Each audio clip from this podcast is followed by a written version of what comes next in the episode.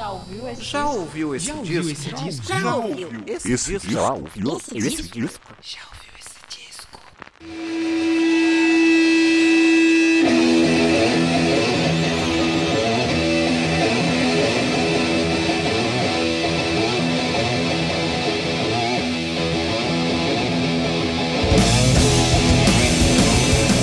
Começando mais um podcast Já ouviu esse disco?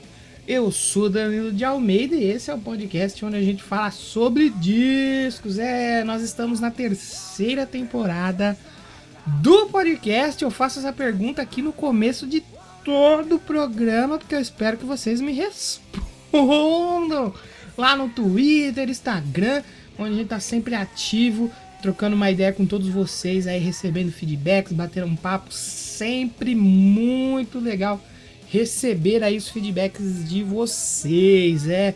Hoje no podcast nós temos um convidado, um convidado especial, ele que fecha aqui, né? As participações especiais, né? As participações dos convidados aqui nessa temporada. Que é o meu amigo Trabuco, Trabuco aí já dinossauro da internet, né? E do- dos podcasts, né? Lá do NPcast, Trabuco Show, Insólito News. Daqui a pouco ele vai se apresentar aí, vocês vão ver o currículo do menino, o tamanho do currículo do menino aí, de tanto podcast e projeto ligado a podcast que ele tem.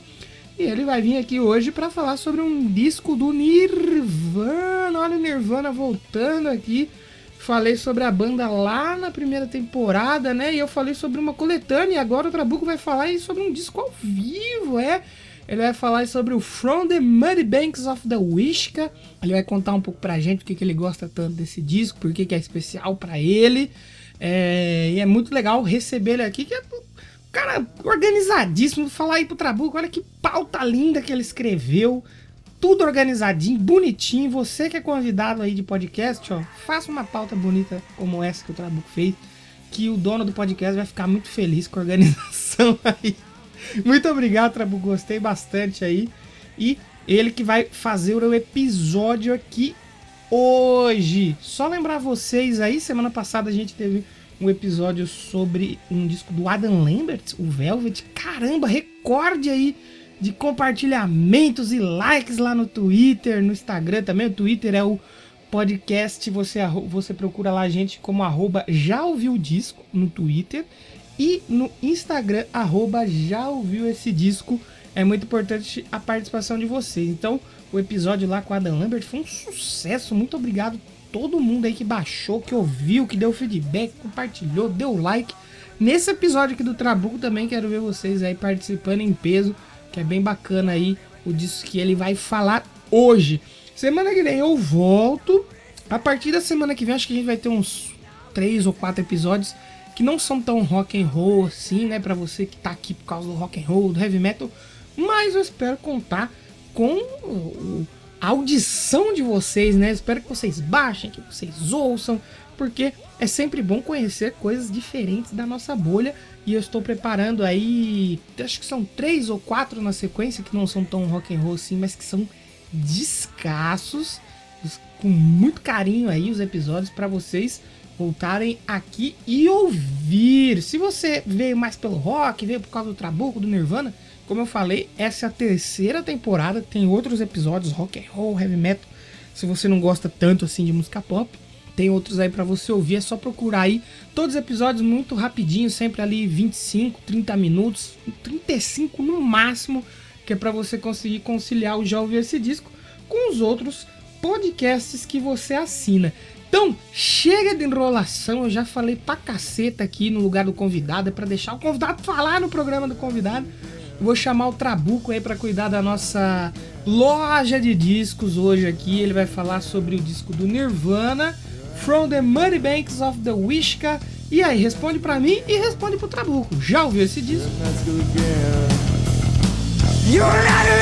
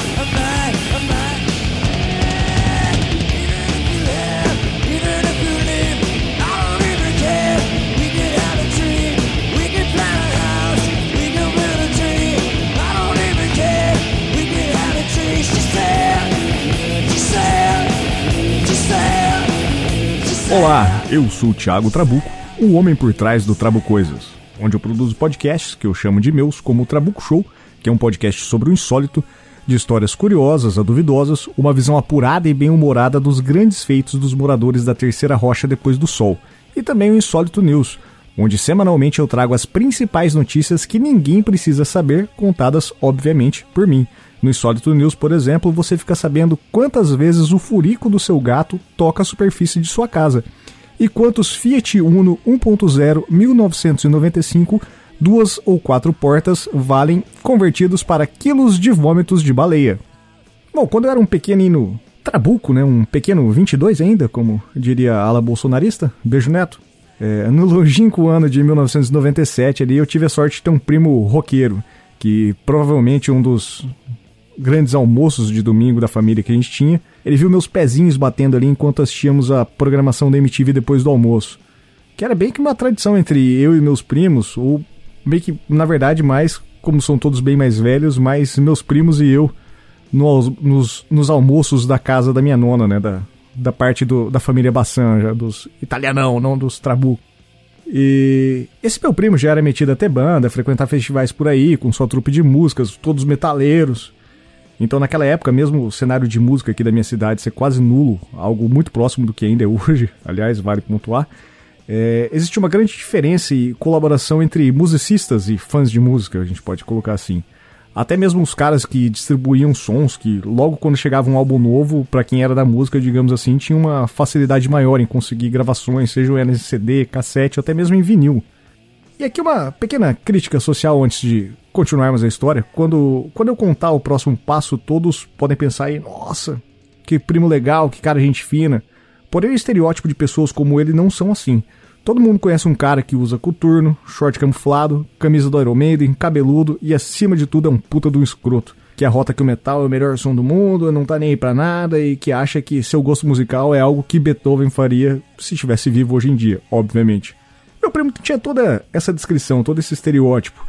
A única diferença é que ele não era um grande pão no cu e não ficava jorjando pelo mundo. E se você está aí e não conhece o termo jorjar, vai lá no feed do Pensador Louco e descobre o Manifesto Podosfezes. Bom, já com essa descrição do meu primo engajada só para criticar esses metaleiros chatos, e, e, já que ele tendo um bom acervo musical em mãos, vamos dizer assim, é, ele já havia observado seu priminho, ainda criança, curtindo bom e velho rock and roll, e decidiu então que era hora de me ensinar qual linha musical eu seguiria. Isso é muito legal, pois quase nunca um pequeno menino rockista, vamos dizer assim, escuta gêneros de rock diferente. O metaleiro é só metal, o punk é só punk, o hip é só hip, e os caras que curtem Glenn tem mais que se fuder mesmo. Bom, meu primo aqui, os créditos merecidos à figura, Cristiano Bassan. Hoje ele mora em Londres e hoje roda a Europa nos vocais da sua banda trecheira The Creeped. Bom, meu primo Cris, então, ele me deu três fitas cassete, e tal qual um bom RPG, cada uma dessas ia ditar meu destino, vamos dizer assim. E antes de qualquer coisa, não tinha Blinding Guardian lá. Fica, fica tranquilo aí, fãs de RPG.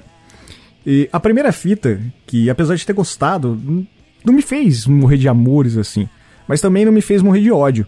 Era o The Number of the Beast, um maravilhoso disco de 82 lançado pelo Iron Maiden.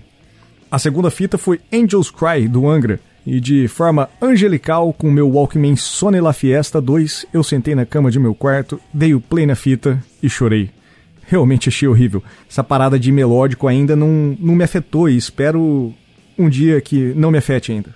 E a terceira fita, sim, cara. Essa que é o tema do programa de hoje, por falta de um melhor termo para deixar muito claro como, como aconteceu isso, e sem nenhum tipo de trocadilho com o vocalista da banda. É, escutar esse disco explodiu minha cabeça, cara. E tô falando do maravilhoso compilados de show ao vivo do Nirvana, From the Muddy Banks of the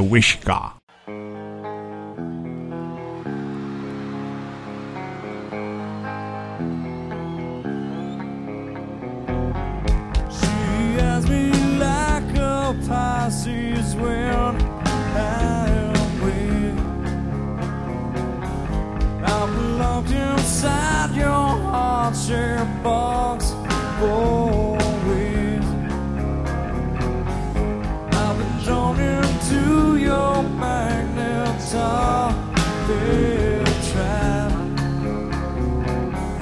I wish I could eat your cancer when you turn bright.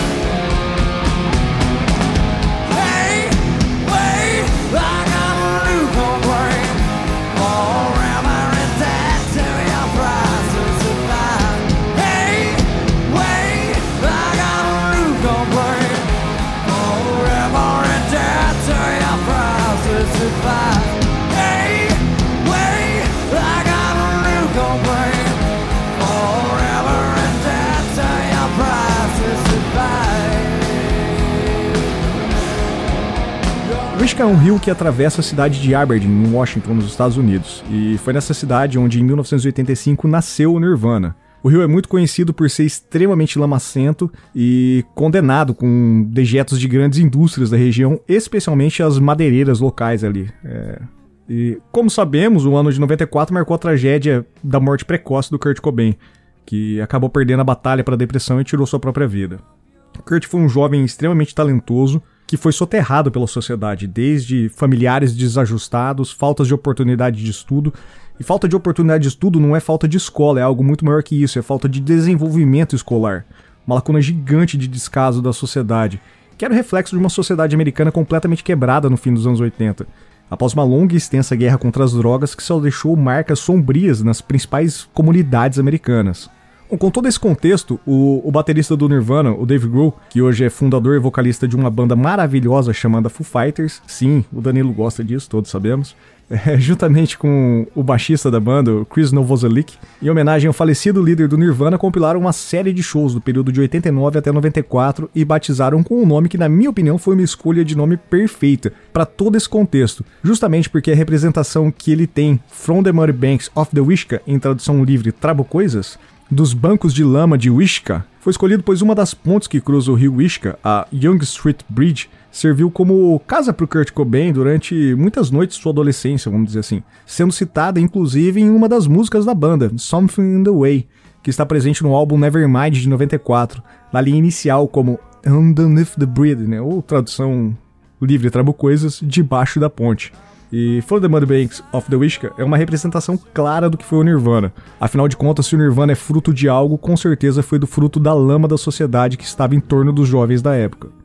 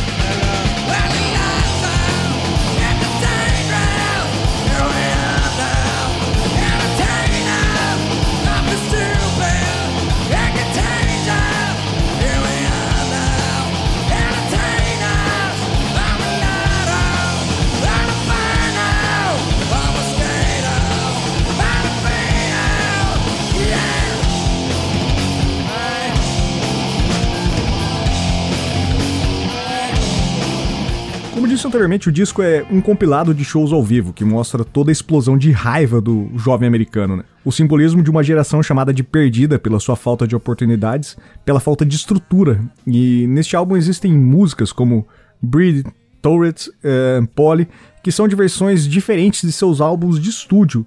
É, mostra de um material de uma banda que muito produziu, mas ao mesmo tempo tão pouco produziu.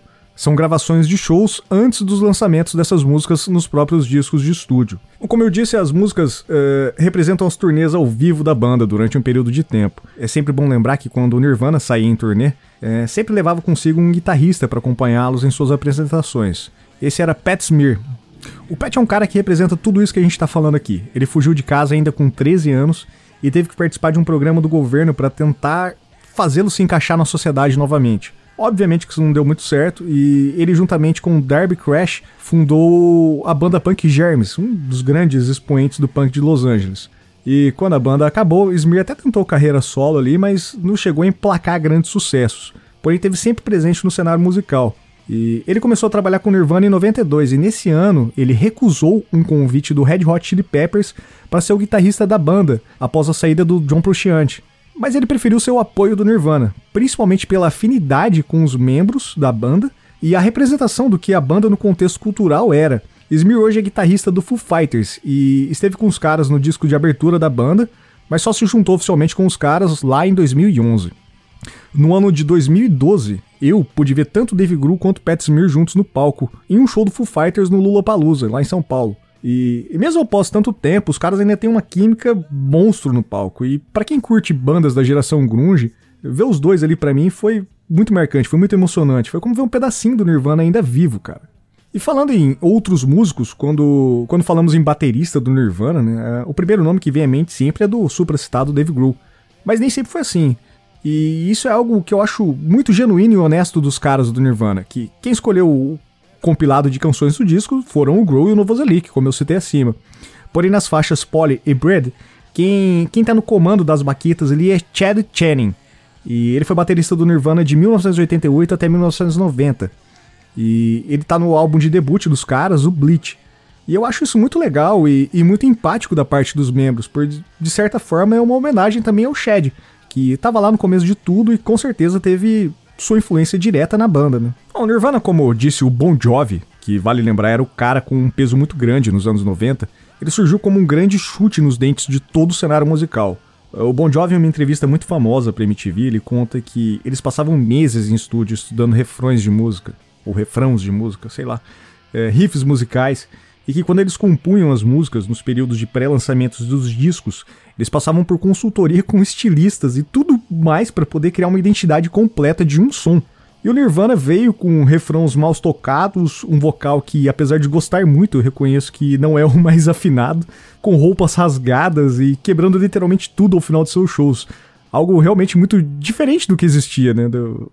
Pensando nesse cenário musical de 90, e a gente tava basicamente soterrando o Glam ainda. O que mostra para mim, acima de tudo, o quanto o cenário musical estava perdido. Todo mundo precisando emular outros artistas, todo mundo pensando que poderia ser tão transformista quanto Bowie era. E todos queriam se esforçar muito para movimentar o cenário. E o Nirvana, com a simplicidade do punk, ele mostrou que música é sentimento. E o sentimento, por vezes, ele precisa ser explosivo, ele precisa mostrar o que você sente no seu peito quando você escuta ela precisa tocar sua alma e não fazer com que você se adapte ao que o seu artista tá fazendo. Música não é para ditar modas ou regras, é justamente para quebrar elas, expressar um sentimento que através de diálogos literalmente não podem ser construídos. E por isso os gritos, as calças rasgadas, as blusas de flanela, quebradeira no palco representava tão bem o que a sociedade precisava. E nesse álbum em específico eu destaco aí algumas canções. A primeira delas foi a música que fez o Nirvana marcar sua pegada na história musical, Smells Like Teen Spirit. E ela foi gravada no Del Mar Fairgrounds, na Califórnia, em um show em 28 de dezembro de 91. E esse show ele foi produzido pela rádio Westwood One. E, e depois essa a rádio publicou um, um álbum com dois shows que ela produziu o do Nirvana, e juntamente com uma banda pequena e pouco conhecida chamada Led Zeppelin, que aconteceu pouco depois. Então é um álbum aí, é um álbum só com esses dois shows. É muito legal, cara. Led é foda também. Eu gosto muito também das canções de um dos shows mais famosos do Nirvana, que foi realizado pela V-Pro TV em Amsterdã, em 25 de novembro de 91. Desse show eu destaco aqui as músicas do Bina Sun e Lithium, como realmente músicas que eu gosto muito, cara. E eu não posso deixar de citar também o que, o que não é uma música, né? E sim um, um registro de atitude, que é o, o, chamado a faixa de introdução. Ela foi gravada no show em 3 de dezembro de 89 no London Astoria, o famoso London Astoria, obviamente em Londres. E é o, um show de horrores de gritos culturais do, do Kurt, com um baixo desafinado do Novoselic e uma batera do Dave Grohl ainda sentando e, e batendo em tudo. Bom, Nirvana para mim foi algo que abriu minha mente jovem e pré-adolescente, tal qual um filme do Tarantino não, não deve ser assistido por menores de 12 anos. Eu trabuquinho comecei a ter aulas de inglês na grade curricular da escola. E até então aquele som, aquelas melodias que me agradavam tanto, não tinham significado algum. E eram só barulhos enfurecidos e munido com meu pequeno dicionário Micaelis inglês, português, português, inglês. Pago Danilo Micaelis. É, Micaelis da Silva, dono do dicionário. É, comecei a frequentar uma loja de discos, é, onde um dos funcionários de lá vendia xerox dos encartes dos CDs. Algo que provavelmente era ilegal, né? Pensando assim. Mas o crime já foi prescrito aí, a gente já tem mais de 20 anos isso, então tudo bem falar. E nessa época os encartes dos álbuns, eles vinham com letras de músicas, e, e foi na tradução dessas letras que eu descobri que vivíamos em um mundo completamente fudido. Eu realmente amo, falando, falando das músicas especificamente desse álbum, as versões de Aneurismo, é, Smells Like Teen Spirit, Milk, Heart Shaped Box. Mas de todas é, essas canções, uma música me saltou aos ouvidos desde que era criança e sabia zero de Nirvana. Quando criança que eu li a tradução de Spankful, foi meio que uma descoberta de um sentimento que estava dentro de mim desde criança, que eu não, não sabia que tá, que, que existia, que, que me dominava desde que, que eu tinha grandes crises, que eu só fui descobrir depois de adulto isso, que era a minha grande ansiedade. É... Quem me conhece sabe que eu tenho N problemas com isso. E, cara, a tradução do, do, do refrão, a tradução do refrão diz assim, né?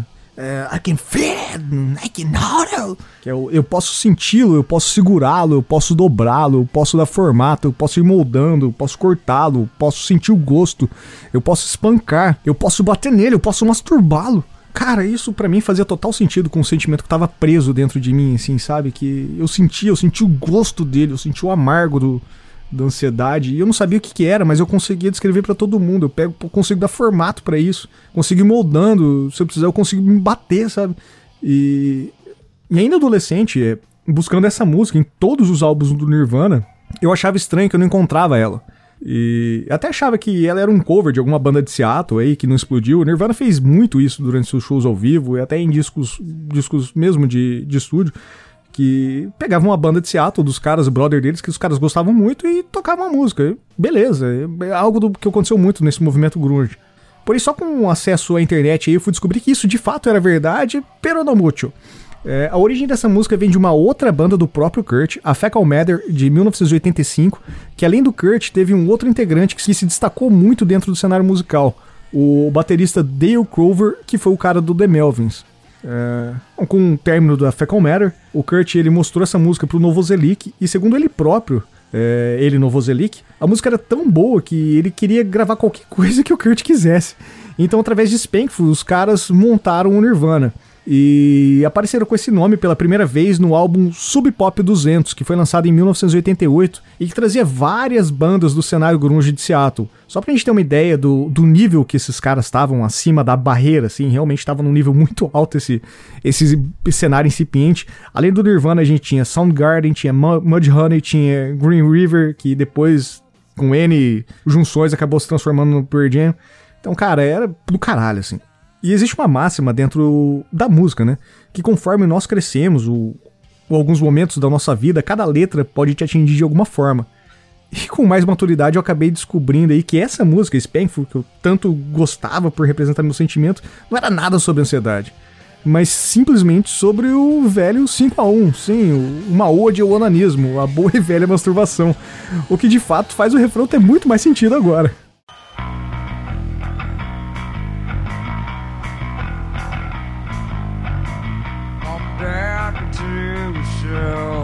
Jumping off the ground for drugs, picking schemes to please the Grandma take me home, Grandma take me home, Grandma take me home, Grandma take me take me home, Grandma take me Have you read my damn around? Tables and stuff like that. It to my way to Relativity, old, relatively old.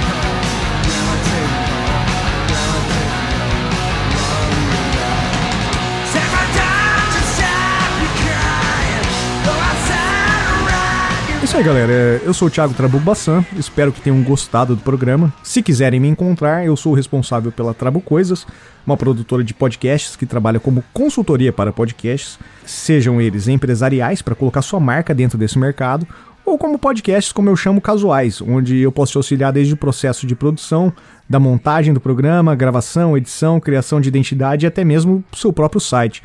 E além disso, eu tenho meus dois podcasts ativos, como disse, o Trabuco Show, que fala sobre o insólito, e o seu filho, o Insólito News.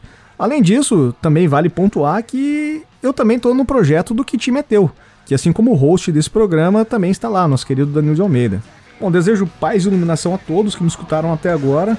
E aí, já ouviu esse disco?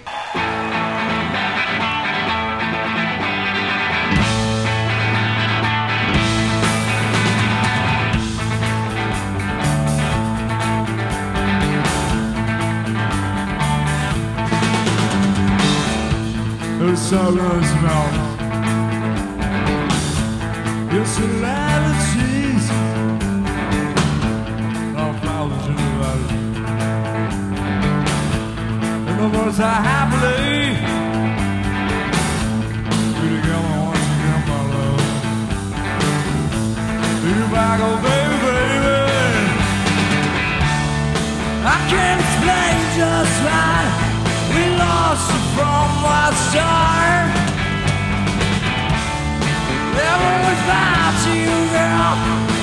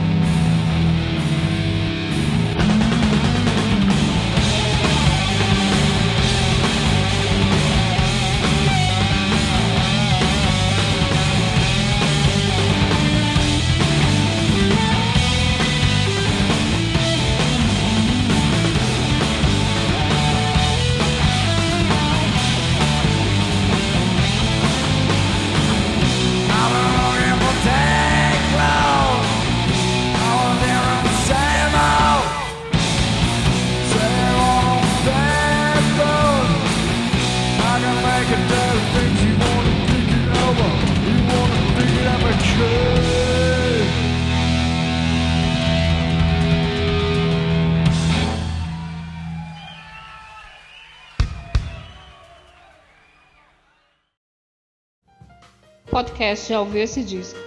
Edição por Danilo de Almeida.